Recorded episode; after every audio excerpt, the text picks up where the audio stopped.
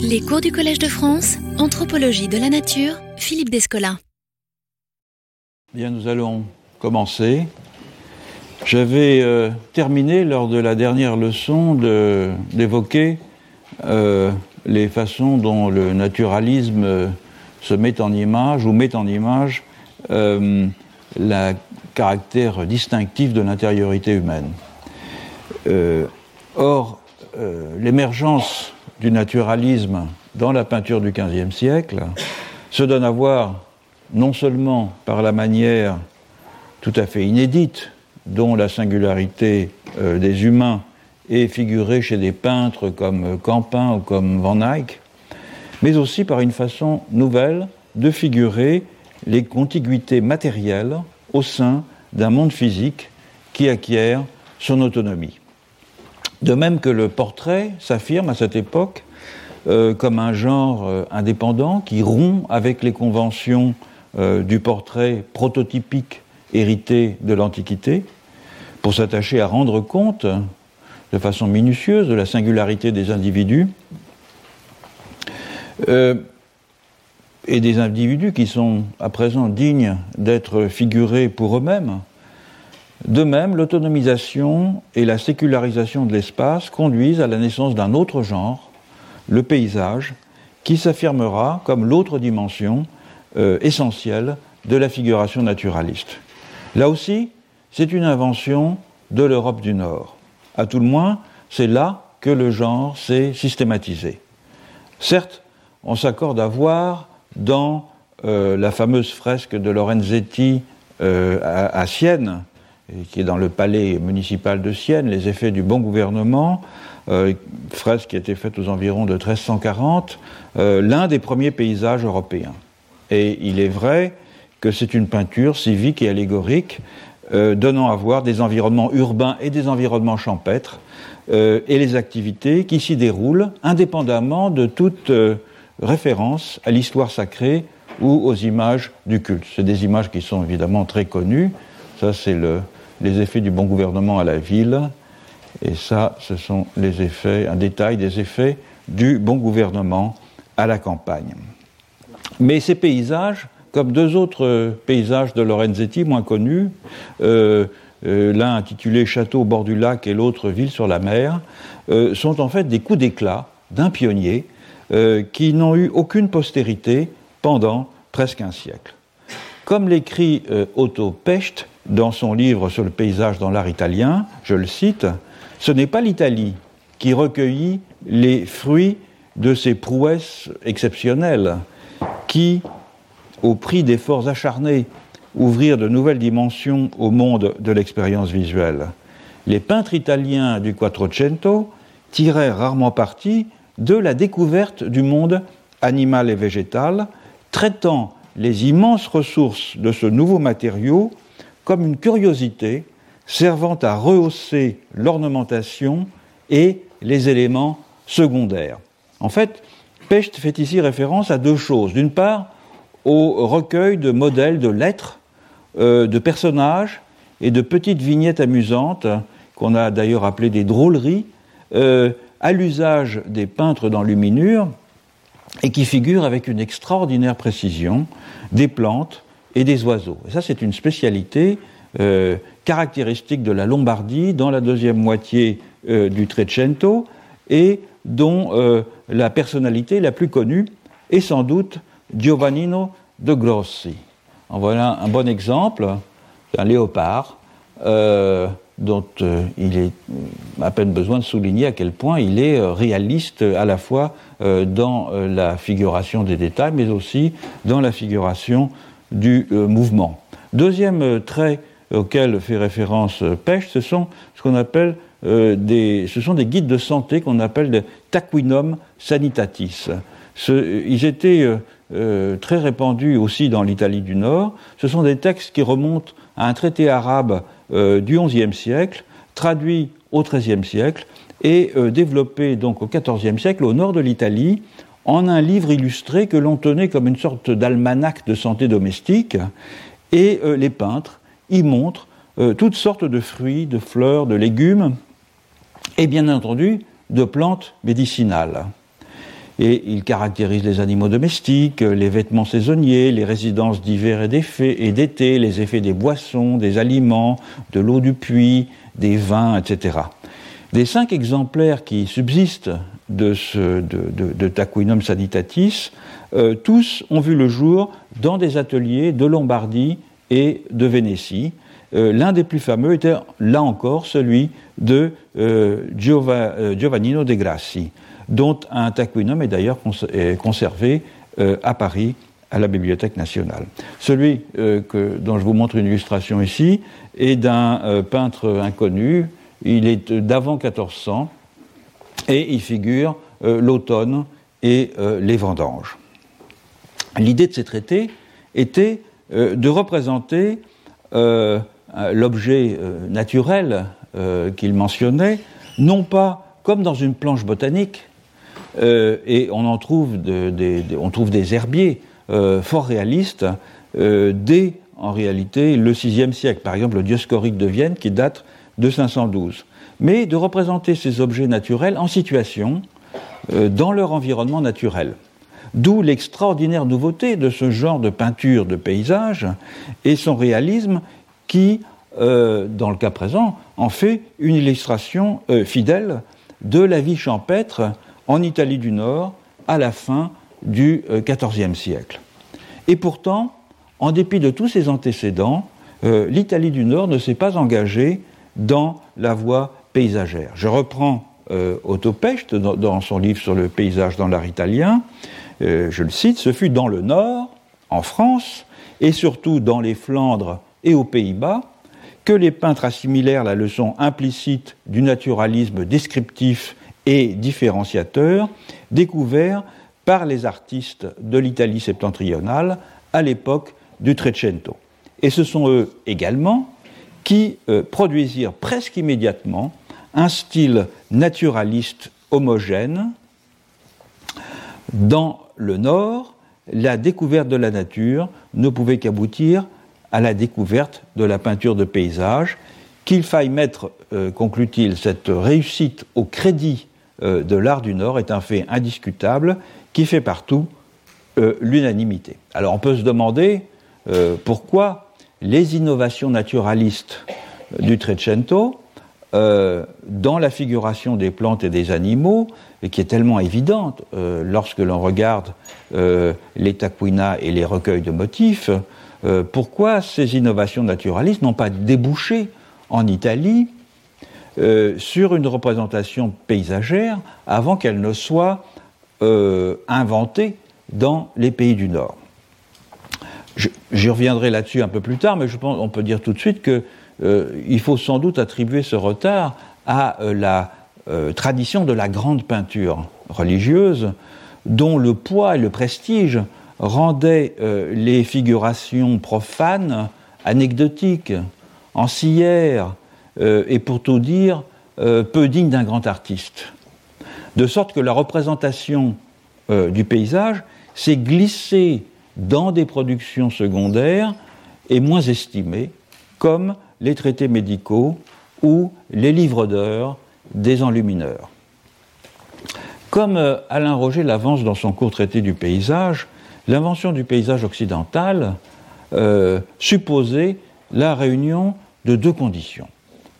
D'abord, la sécularisation ou la laïcisation des éléments naturels, c'est-à-dire leur euh, soustraction aux fins d'édification et ou même de signification de la scène religieuse. Il devait perdre ces éléments naturels, toute connexion euh, immédiate avec l'espace sacré, s'éloigner de cet espace sacré afin, en quelque sorte, de mener une existence indépendante. Et ce sera le rôle absolument décisif de la perspective. Pas nécessairement, d'ailleurs, la perspective euh, telle qu'elle a été définie par Alberti, mais toutes les sortes de perspectives, c'est-à-dire toutes les techniques de mise en profondeur de l'image, qui étaient très nombreuses d'ailleurs, euh, enfin il y en avait en tout cas plusieurs sortes, avant euh, la perspective monofocale albertienne. en particulier la perspective dite à la française, qui est la perspective que Fouquet emploie dans ses enluminures et qui permet de dépeindre de façon saisissante, en tout cas, des mouvements de foule. C'est une perspective qui est fondée sur deux lignes de fuite. Donc la perspective, elle donne de la profondeur à la scène, elle fait passer à l'arrière-plan les éléments de l'environnement, elle les détache de l'action qui se déroule au premier plan, et de ce fait, elle laïcise évidemment ces éléments de l'environnement. Détacher des icônes centrales, les arbres, euh, les plantes, les animaux, les maisons, les chemins, euh, les nuages, doivent dès lors constituer une totalité homogène, se présenter comme une synthèse plausible, euh, parfois au détriment d'ailleurs d'une liaison vraisemblable avec la scène sacrée du premier plan, comme on l'a vu lors de la dernière saison avec la nativité de Campin, où le paysage paraît complètement dissocié de ce qui se passe euh, au premier plan. Ce double mouvement, euh, il s'amorce chez les miniaturistes français du dernier tiers du XIVe siècle, notamment l'atelier de Jacquemart de Hédin. Dans ces miniatures, l'espace commence à s'approfondir, les plans se multiplient, les éléments les plus éloignés perdent la netteté euh, de leurs détails, correspondant donc à la vision, aux choses qui, sont données telles qu'elles se voient. Bref, la figuration euh, du monde phénoménal commence à s'organiser autour de la manière selon laquelle il est perçu par un sujet. Mais un sujet extérieur à l'image et euh, qui quelquefois, peut-être, afin de mieux souligner cette extériorité, élimine tout humain euh, du paysage. C'est le cas euh, très exceptionnel d'ailleurs de cette euh, enluminure illustrant des poèmes de Guillaume de Machaut, qui a la réputation d'être le premier paysage autonome de l'art occidental moderne. Comme vous voyez, il est, du milieu du XIVe siècle. Alors, les frères Limbourg le maître de Boussicot, dont j'ai longuement parlé lors des euh, euh, leçons précédentes, achève cette laïcisation et le dernier stade de euh, l'autonomisation étant atteint avec le dispositif de la fenêtre flamande qui isole le paysage, qui le convertit en un tableau dans un tableau, comme dans la Vierge à l'écran d'Osier de Campin, dont je remontre ici la euh, fenêtre. Euh, pour finir, enfin, finit jamais, mais pour finir avec ce qui pour moi est une étape décisive, c'est bien évidemment la Vierge au chancelier Rollin de Van Eyck, dans laquelle la, la quasi-totalité de l'arrière-plan est occupée par un paysage et s'intègre en outre euh, harmonieusement à la scène de l'histoire euh, sainte tout en conservant son indépendance thématique. Dès lors, finalement, il ne reste plus qu'à dilater la fenêtre à la dimension du tableau afin d'obtenir le paysage moderne, euh, ainsi que le feront par exemple Gerdgen, Todd, St. John's et qu'on peut appeler en français euh, puisque c'est en flamand, euh, Gérard euh, de Saint-Jean, et Patinir à la fin du XVe siècle et au début du XVIe siècle. Par exemple, ce tableau de Saint John's, c'est Saint Jean-Baptiste, donc dans le désert. On voit que si, Saint Jean-Baptiste est bien au centre du tableau, on a le sentiment que le vrai sujet, c'est ici le paysage en tant que tel, et non le saint qui apparaît un peu comme une pièce rapportée.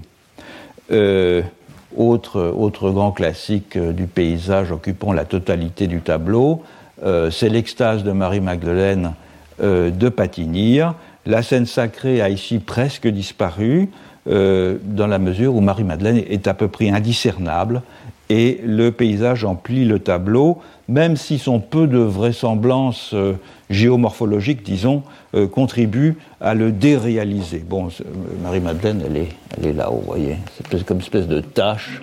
Donc on ne peut pas dire qu'elle soit véritablement au cœur de la euh, représentation. C'est vraiment le paysage là qui, a, euh, qui occupe la première place. Alors évidemment, il reste à savoir si cette émergence dans euh, l'Europe du Nord, au XVe siècle, de la figuration des contiguïtés matérielles au sein euh, d'un monde physique devenu homogène est une chose entièrement nouvelle. En d'autres termes, assiste-t-on ici à une véritable naissance du paysage ou bien à la reprise d'une thématique déjà présente dans l'Antiquité, voire euh, à l'invention tardive par l'Europe d'un genre pictural qui aurait déjà été inventé bien plus tôt et à l'insu de l'Europe, en Orient. Sans m'attarder euh, trop longuement sur cette dernière hypothèse, je voudrais néanmoins dire deux mots euh, à son propos avant de revenir euh, plus en détail à la question du paysage antique. Dans son livre Les raisons du paysage, Augustin Berck a proposé euh, de retenir quatre critères permettant de euh, reconnaître l'existence de ce qu'il appelle des sociétés paysagères. Premièrement, l'existence de représentations linguistiques, c'est-à-dire de mots pour dire paysage. Deuxièmement, l'existence de représentations littéraires, orales ou écrites, célébrant euh, les beautés du paysage. Troisièmement, l'existence de représentations picturales, dont le thème est le paysage, et enfin l'existence de ce qu'il appelle des représentations jardinières, traduisant une appréciation esthétique euh, de la nature. Si l'on s'en tient à ces critères, le paysage aurait donc été inventé deux fois, et de façon indépendante, en Chine ancienne, dans les premiers siècles de l'ère chrétienne d'abord, d'où il se serait ensuite diffusé dans les pays voisins, en Corée, au Japon, euh, au Vietnam, et ensuite, et bien plus tard, au XVe siècle, en Europe du Nord. Pour faire valoir cette hypothèse, on peut retenir qu'en effet, la langue chinoise possède un mot et même deux pour désigner le paysage. Le plus connu, c'est Shanshui, qui est l'accollement euh, du terme pour montagne et du terme pour eau. Le deuxième, c'est euh, Fengjing, qui est l'accollement de vent et de scène avec une forte connotation de euh, luminosité. Fengjing, d'ailleurs, évoque plutôt l'ambiance du paysage, sa euh, dimension subjective, tandis que Shanshui évoque plutôt les motifs du paysage. Et du reste, comme dans les langues européennes, ces deux termes peuvent désigner aussi bien la chose, le paysage tel qu'il est perçu par un spectateur, que la représentation de la chose, euh, en l'occurrence euh, sur un rouleau. Les représentations picturales, évidemment, existent aussi. Il a à peine besoin de souligner euh, l'importance, l'abondance et le haut degré de réalisme de la peinture de paysage en Chine. Certaines de ces représentations, comme la nymphe de la rivière Lo, remontent au IVe siècle. Il faut noter aussi que certaines techniques euh, de la peinture de paysage occidentale sont préfigurées par la peinture chinoise, notamment la perspective linéaire. C'est une perspective qui est légèrement différente de la perspective européenne, puisqu'elle a un horizon qui est légèrement euh, décalé euh, vers le haut. Et de même que la technique pour donner de la profondeur et qui consiste à échelonner les tâches euh, dont la clarté va augmenter en fonction de l'éloignement, ce qui permet de produire une perspective atmosphérique telle que celle euh, qui a été euh, inventée beaucoup plus tardivement par la peinture occidentale au XVe siècle, avec la profondeur des trois plans de couleurs qui sont l'ocre, le vert et le bleu, et qui donnent donc de la profondeur par le chromatisme et non plus par la construction de la perspective. On a aussi des représentations littéraires, ça va de soi. Euh, la poésie paysagère, d'ailleurs même en Chine, a précédé euh, la peinture de paysage, et les termes équivalents euh, à paysage font donc référence à une expérience sensible, subjective, qui va bien au-delà de l'appréhension visuelle d'un espace et de sa représentation euh, picturale. Il n'est pas rare au demeurant, comme vous le savez, que les peintres euh, calligraphient sur leur rouleau des commentaires plus ou moins poétiques appropriés à ce qu'ils ont figuré. surtout, les écrits sur le paysage, tant les manuels de peinture que les réflexions philosophiques sur la peinture, abondent des textes qui décrivent la bonne manière de contempler un site et, des textes qui décrivent la bonne manière de euh, le figurer. Enfin, dernier trait, euh, la Chine a bien développé un art des jardins, il est très connu. Euh, le Japon l'a poussé à un degré de raffinement peu commun. Au Japon en particulier, l'art des jardins possède une très évidente dimension paysagère. Il s'agit par exemple de cette technique qu'on appelle emprunter le paysage, c'est-à-dire euh, qui consiste à se donner euh, comme fond une montagne euh, voisine en dissimulant le second plan, donc entre, le jardin et la montagne, de façon à donner l'illusion que le jardin s'étend jusqu'à la montagne. C'est donc la capture d'un arrière-plan et évidemment une façon de paysager un jardin. C'est comme si la montagne attiré dans la vue du jardin était emprunté par le maître du jardin, d'où le terme euh, qui désigne cette empreinte. Il est intéressant à, ce propos d'ailleurs de noter que si Marco Polo euh, s'extasie devant les jardins qu'il rencontre en Asie, notamment euh, euh, le jardin du Grand Camp, il ne fait absolument aucune mention de la peinture de paysage qui était pourtant florissante sous la dynastie Yuan. Or, à l'époque où il visite la Chine, la peinture de paysage n'était pas née en Europe. De sorte que Marco Polo, littéralement, est aveugle à la peinture de paysage chinoise. Il ne peut voir que ce qu'il a appris à reconnaître.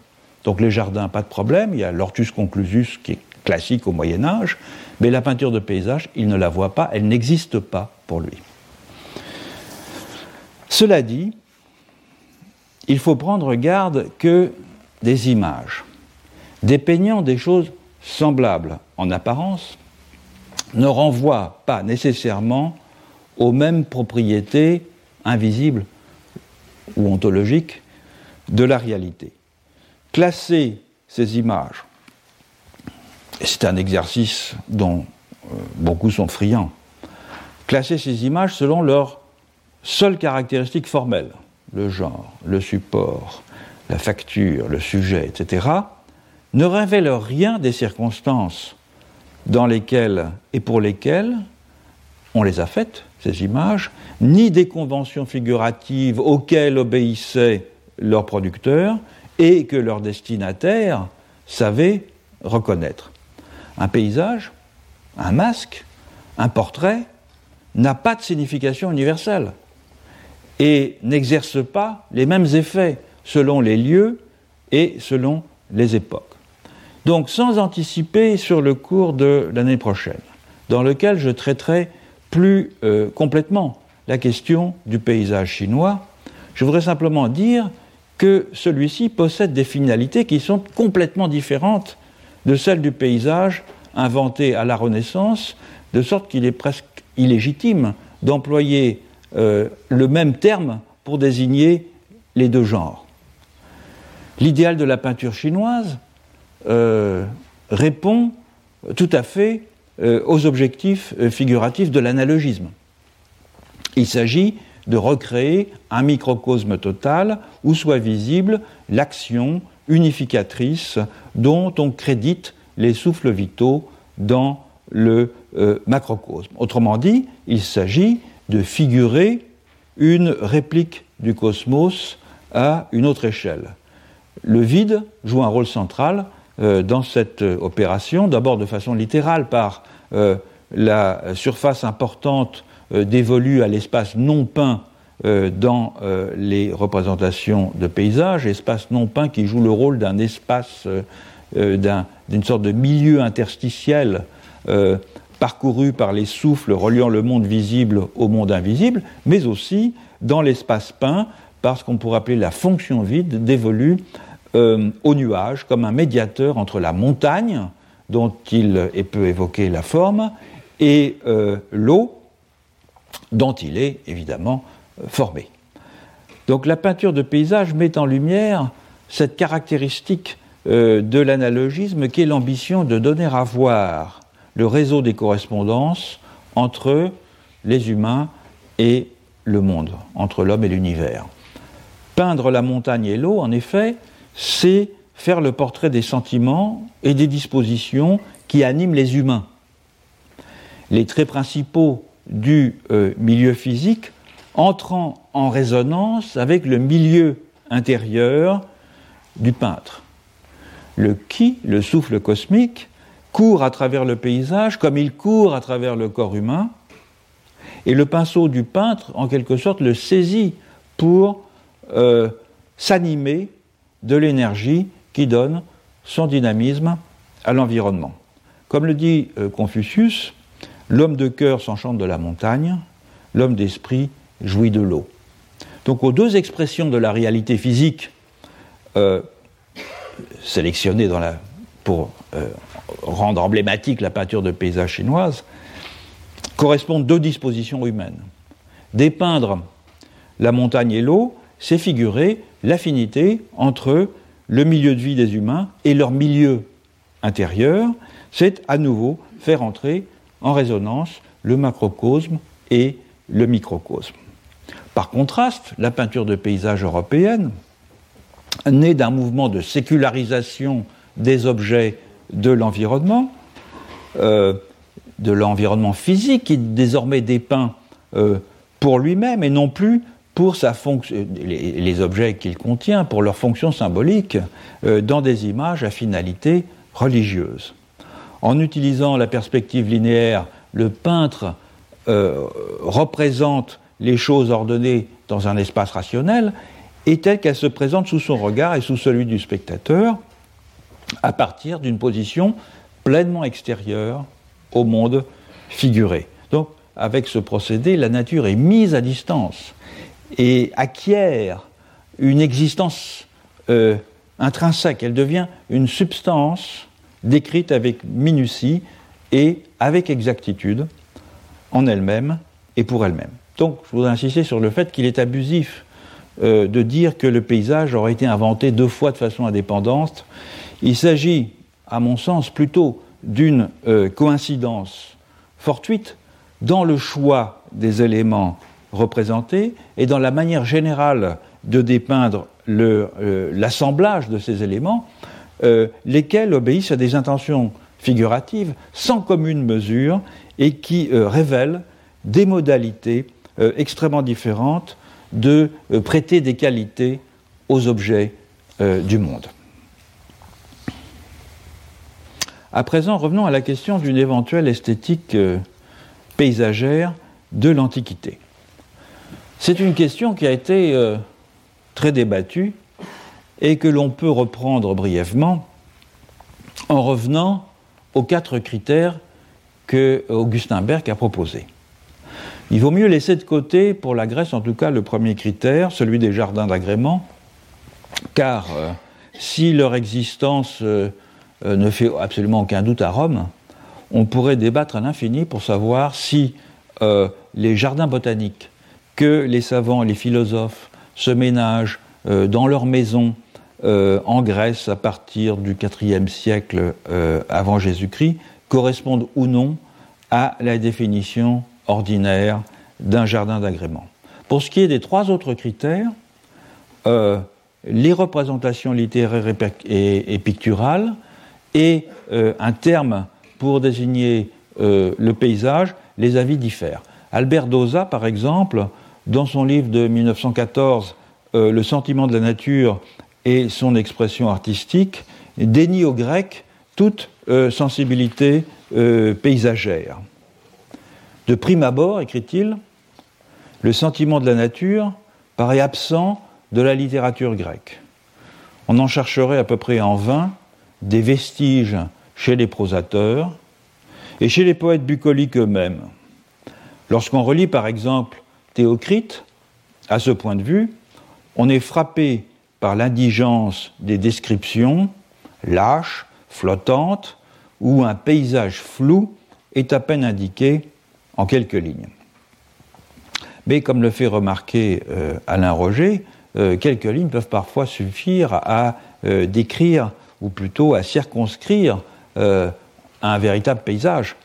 par exemple, dans les Talisie de Théocrite, un texte qui date du IIIe siècle avant Jésus-Christ, je cite Au-dessus de nous, nombre de peupliers et d'ormes frissonnaient et inclinaient leurs feuilles vers nos têtes. Tout près, une eau sacrée tombait en murmurant d'un antre consacré aux nymphes. Contre les branches ombreuses, les cigales, brûlées par le soleil, se donnaient grand-peine à babiller. La grenouille verte, au loin, faisait entendre son cri dans les fourrés de ronces épineuses. Les alouettes chantaient et les chardonnerets. La tourterelle gémissait, les abeilles jaunes d'or voltaient alentour des fontaines, tout exhalait l'odeur de la belle saison opulente, l'odeur de la saison des fruits. Donc c'est un paysage qui est à la fois visuel, mais aussi un paysage sonore, un paysage olfactif, c'est un paysage euh, total. Mais pour ce qui est des représentations picturales, en revanche, on ne peut euh, que constater leur absence en Grèce, euh, même si l'on a voulu voir dans certaines figures de vasatique une préfiguration de peinture paysagère. La situation à, Rome, en revanche, est très nettement différente. Euh, S'y combine un art des jardins d'agrément euh, extrêmement raffiné, une poésie bucolique, il est vrai, assez elliptique comme celle de Virgile, qui évoque les paysages par allusion plutôt que de façon descriptive, et une peinture de paysage tout à fait authentique, mais qui reste, semble-t-il, un genre très mineur, je reviendrai sur les raisons pour lesquelles c'est un genre mineur, et dont ne subsiste en plus pas beaucoup de témoignages euh, matériels, euh, de vestiges de témoins matériels, en dehors de quelques mosaïques et des célèbres fresques euh, pompéiennes du musée archéologique de Naples. En voici deux exemples. La maison des Pygmées. Il faut noter que les Pygmées étaient un motif classique dans ces fresques de paysages. C'était une façon plaisante, en quelque sorte, et amusante de décrire des modes de vie. L'autre est aussi un grand classique euh, et alors, les, différents éléments sont toujours les mêmes. Hein. Il y a toujours une sorte de petit euh, temple ou de petit oratoire, euh, une colonne sacrée, etc. Donc, c'est un paysage qui est très conventionnel. cette mosaïque du Nil correspond alors à une description plus générale, géographique pourrait-on dire, des paysages du Nil. Et le souci d'exactitude et de précision euh, y est euh, tout à fait notable. Par ailleurs, donc, la peinture de paysage existe, euh, cela ne fait aucun doute. On, pourrait même suivre Alain Roger lorsque il choisit de traduire pour le terme de paysage, hein, il existerait en latin, lorsqu'il choisit de traduire dans un passage de l'histoire naturelle où Pline l'Ancien euh, évoque euh, les fresques du peintre Studius, euh, l'expression topiaria opéra par des genres de paysages. Je cite le passage.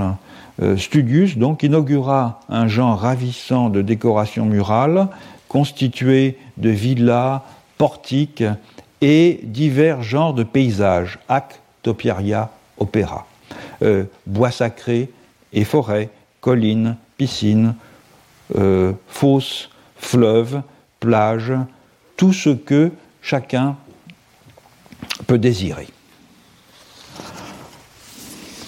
Bref, on pourra peut-être admettre que les Romains euh, de l'Empire ont développé euh, une esthétique paysagère si l'on adopte pour définir celle-ci ces quatre critères d'Augustin Beck auxquels j'ai déjà fait référence, mais je crois que cela ne nous avancerait guère.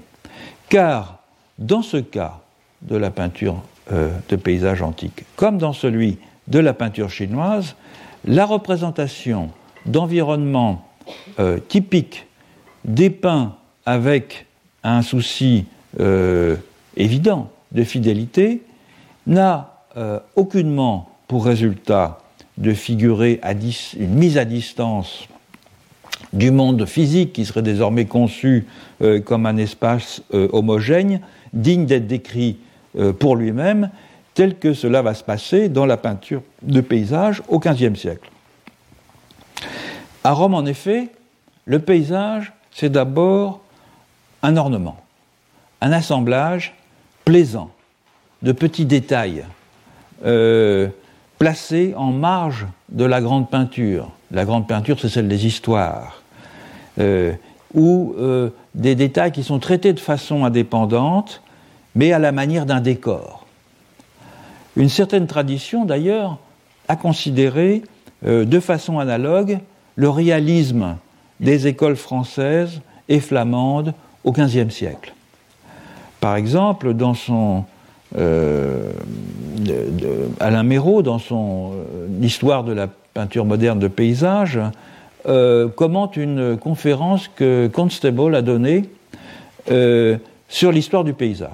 Ah, Constable aborde cette question en peintre, évidemment, plus qu'en historien, et Constable euh, ne manifeste que du dédain pour le prosaïsme des artistes du Nord et la bassesse des misérables objets, c'est son expression, ceux devant lesquels nous nous extasions par la, finesse et la, euh, précision euh, à la fois de leur rendu et de leur organisation dans l'espace, euh, donc par la bassesse des misérables objets introduits dans leur tableau d'histoire, qui sont pour lui guère différents au fond de ce qu'il appelle les arabesques de l'art paysager romain. Donc ce pas des choses qui sont à prendre véritablement en considération. Dans l'esprit de Constable, ceci contraste avec le sens de la composition, euh, avec la grandeur, avec la puissance d'expression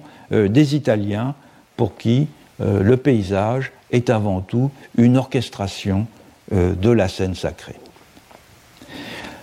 Pline l'Ancien, pour revenir à lui, lorsqu'il évoque dans son histoire naturelle ces détails qui agrémentaient les sujets d'histoire nous donnent une précision intéressante. De euh, Protogène, un peintre donc, peignant euh, au propylée d'Athènes, il écrit, je cite Pline, il ajouta de petits vaisseaux de guerre dans les compositions que les peintres appellent hors d'œuvre. Alors on traduit hors d'œuvre, euh, c'est le terme grec parergia, et c'est une expression qui a été en usage euh, chez les auteurs euh, de la Renaissance pour désigner, euh, avec une certaine condescendance, la peinture de paysage.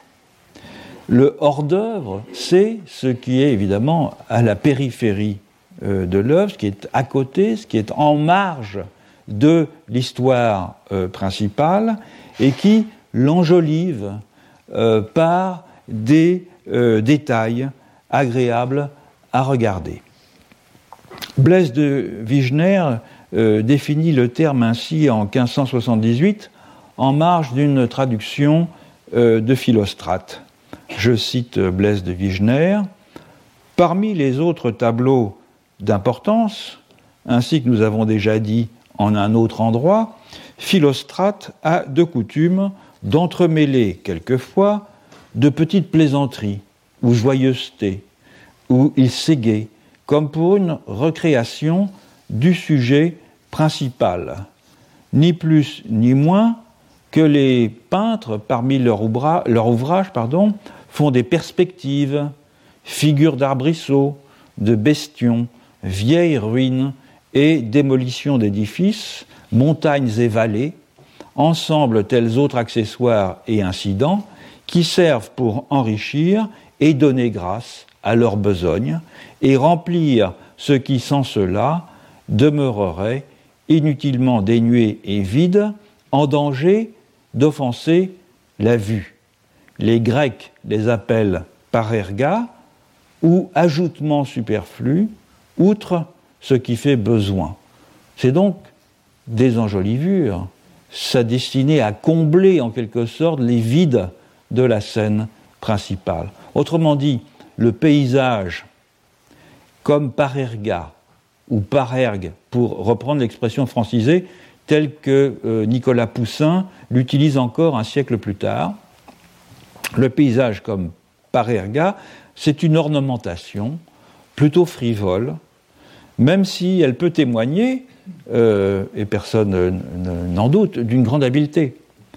Pline encore, lorsqu'il parle euh, de ce même Studius, déjà évoqué à propos de la traduction d'Opéra Topieria, nous dit qu'il fut un spécialiste des vues de cités, je cite Pline, de cités en bord de mer, d'aspect fort agréable, représentées sur des parois à l'air libre, donc il s'agit en fait de, galeries, de loggia, euh, et cela, ajoute-t-il, pour un prix minime.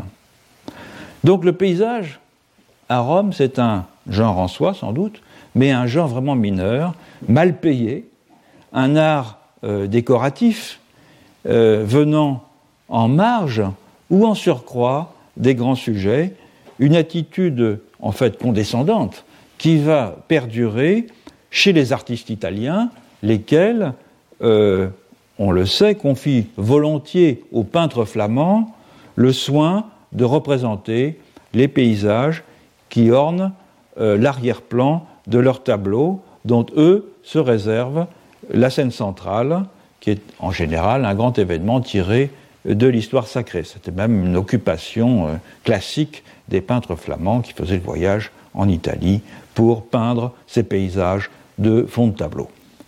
C'est donc un paradoxe qu'un genre mineur relevant euh, dans l'Antiquité romaine de l'ornementation et en quelque sorte ce que nous appellerions maintenant de la décoration d'intérieur, peu considéré à ses débuts, c'est le moins qu'on puisse dire, par les peintres de la Renaissance euh, italienne, est connu en Europe du Nord une mutation telle que celle-ci puisse être à bon droit euh, vue comme le symptôme d'une nouvelle façon d'appréhender euh, des qualités du monde.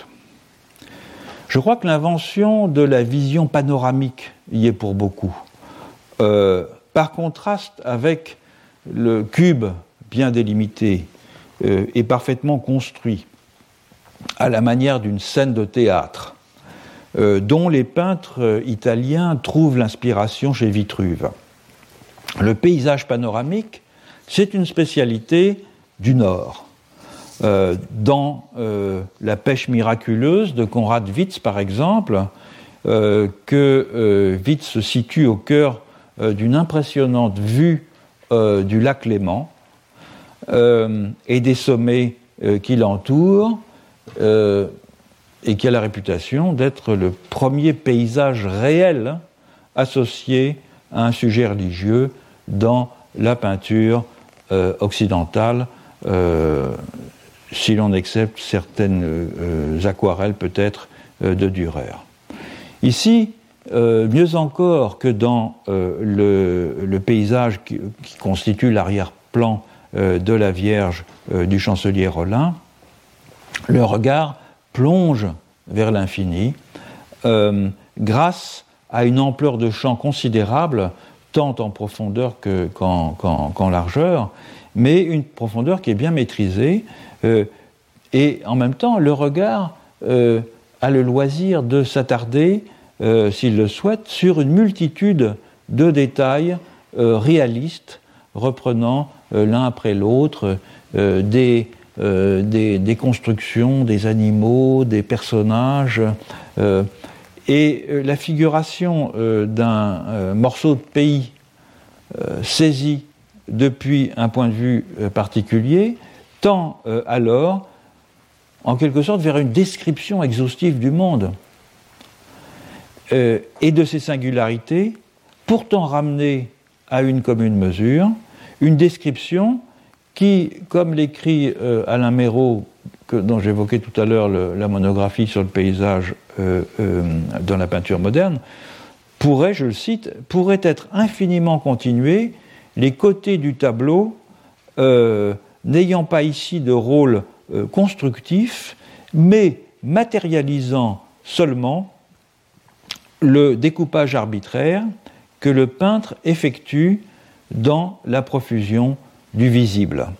Donc on est bien entré ici dans le monde naturaliste, celui où règne euh, l'espace homogène et infini de la res extensa.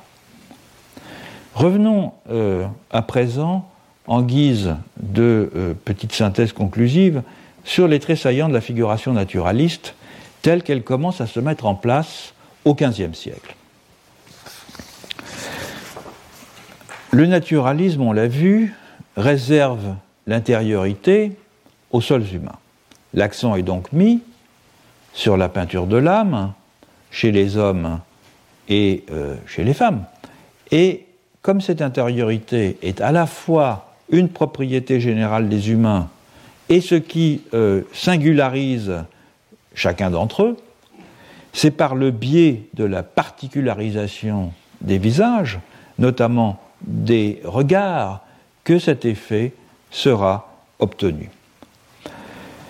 L'individuation des sujets humains, dont on a vu les premières manifestations en Flandre au début du XVe siècle, peut être observée un peu plus tard en Italie, euh, dans des portraits de Piero de la Francesca, j'en ai montré deux euh, lors d'une leçon précédente, ou bien dans la célèbre fresque de Mantegna ornant le palais ducal de Mantoue. Je ne sais pas si vous l'avez en mémoire, mais c'est toute la famille du duc de Mantoue qui est représentée, et chaque personnage est doté à l'évidence d'une grande singularité individuelle. Et cette façon de représenter euh, l'individualité humaine, elle tranche euh, comme une nouveauté radicale par rapport euh, au schème figuratif de l'époque médiévale, typique d'une ontologie analogique, et dans laquelle, par conséquent, les intériorités humaines demeurent très peu affirmées. les personnages de l'iconographie médiévale, qu'ils relèvent de l'histoire sacrée ou de l'anecdote profane reste conforme à des types correspondant soit à des catégories socio-historiques, le clerc, le chevalier, le marchand, le, mendiant, soit aux conventions figuratives d'une individualité représentée par quelques euh, attributs toujours identiques. La Vierge, le Christ, tel ou tel apôtre, tel ou tel saint, on a vu, c'est euh, la caractéristique euh, du portrait typologique, pour reprendre l'expression de Grabar. Ce sont des figurants donc, des figurants qui illustrent des paraboles et à ce titre, ils n'ont guère besoin d'exhiber une intériorité particularisée. Le passage à une représentation réaliste des individualités humaines ne vient pas d'un soudain perfectionnement euh, technique qui aurait permis de mieux exprimer la ressemblance, mais bien plutôt d'un besoin nouvellement ressenti de rendre manifeste dans une image ce qu'une âme humaine a de complètement singulier, de complètement irréductible à ce qui euh, l'environne.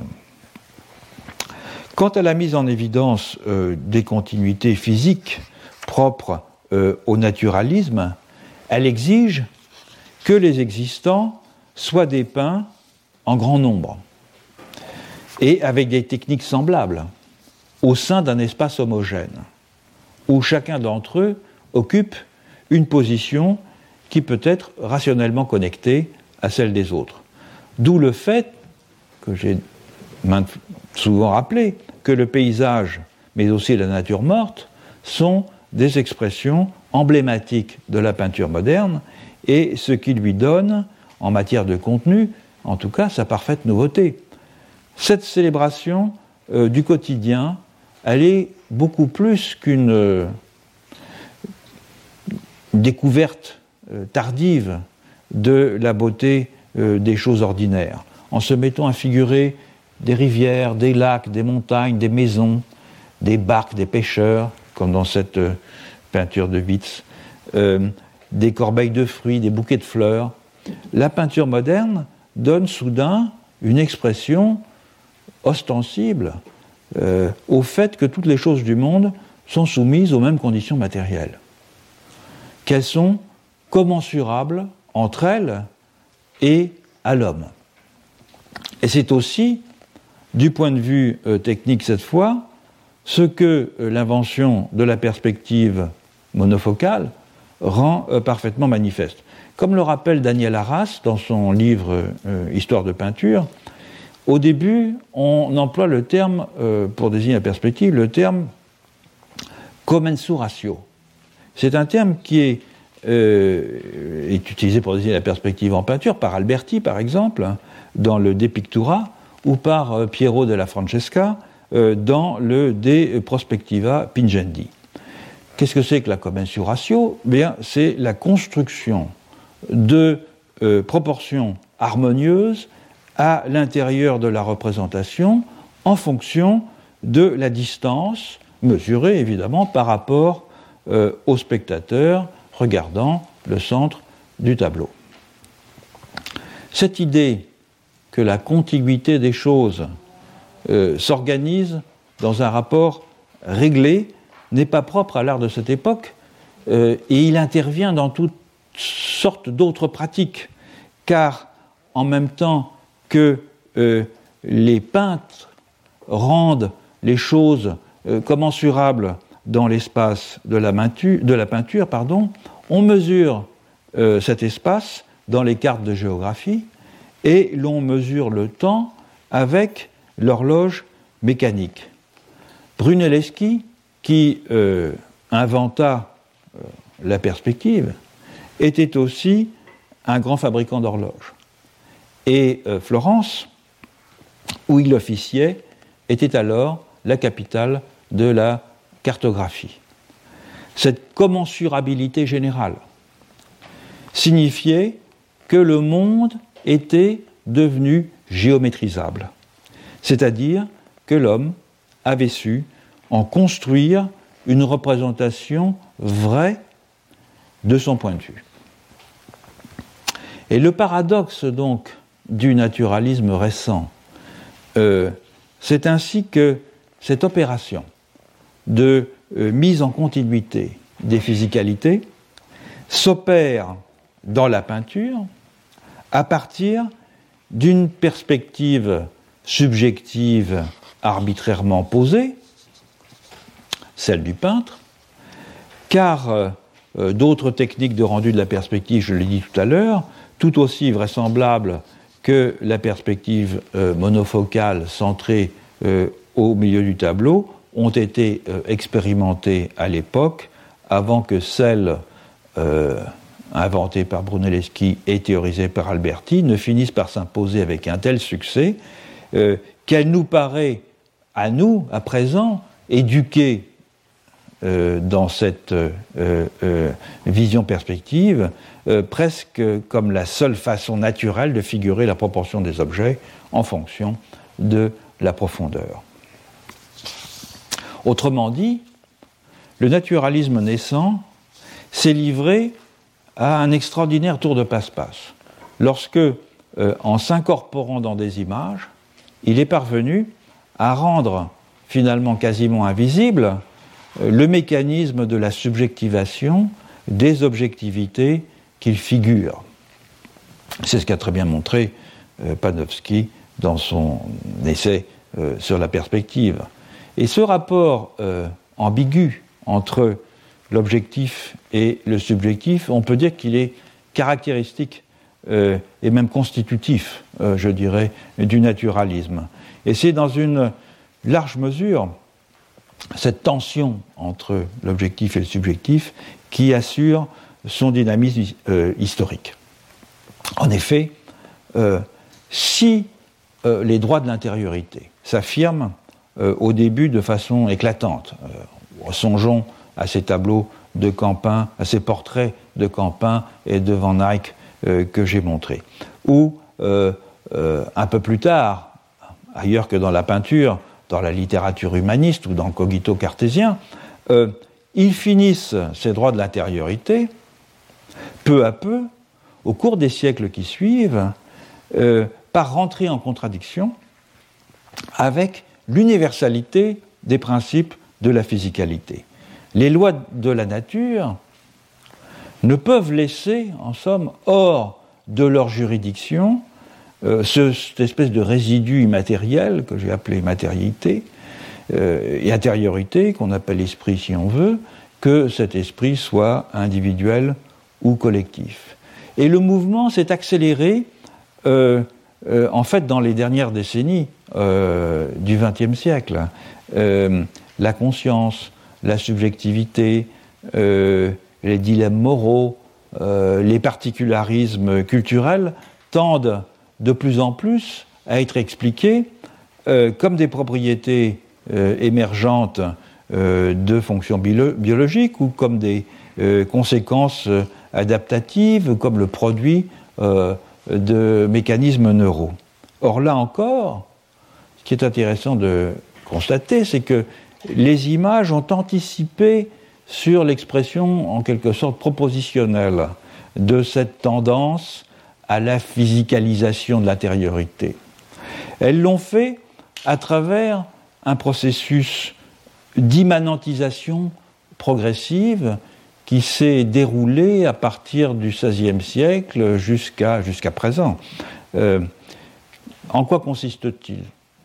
Bien, la, la, conception chrétienne de l'image, qui voit dans celle-ci euh, une empreinte, et un succédané euh, d'un modèle divin transcendant et irreprésentable, subit une inflexion à la Renaissance, en ce que le modèle de perfection commence à être en quelque sorte rapatrié dans l'intériorité subjective humaine.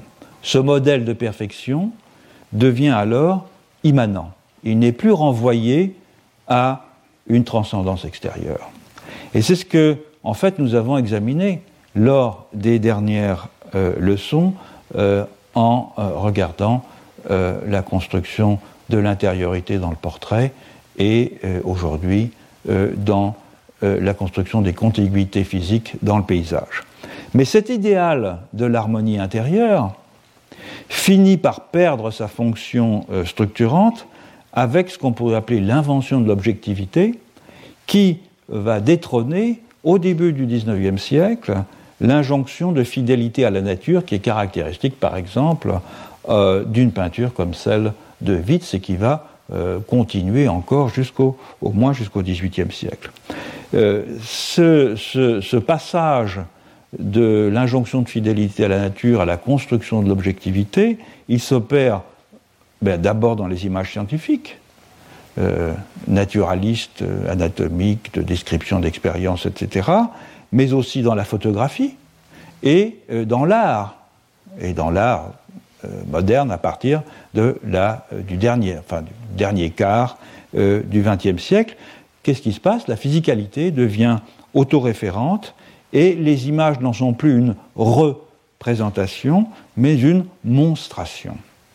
Et c'est cette mutation euh, de la figuration euh, naturaliste que j'examinerai euh, l'année prochaine, au début du cours, avant d'aborder, pour terminer, les différents aspects de la figuration analogiste, ce qui me permettra aussi, en ne concluant pas cette série de cours sur la figuration, avec la figuration naturaliste, de bien montrer qu'il n'y a pas un progrès qui irait d'une forme de figuration à une autre, que l'analogisme euh, est un point euh, de conclusion aussi logique pour cette euh, pérégrination que le serait la figuration naturaliste ou la figuration totémique auquel j'ai consacré les premiers cours de cette année.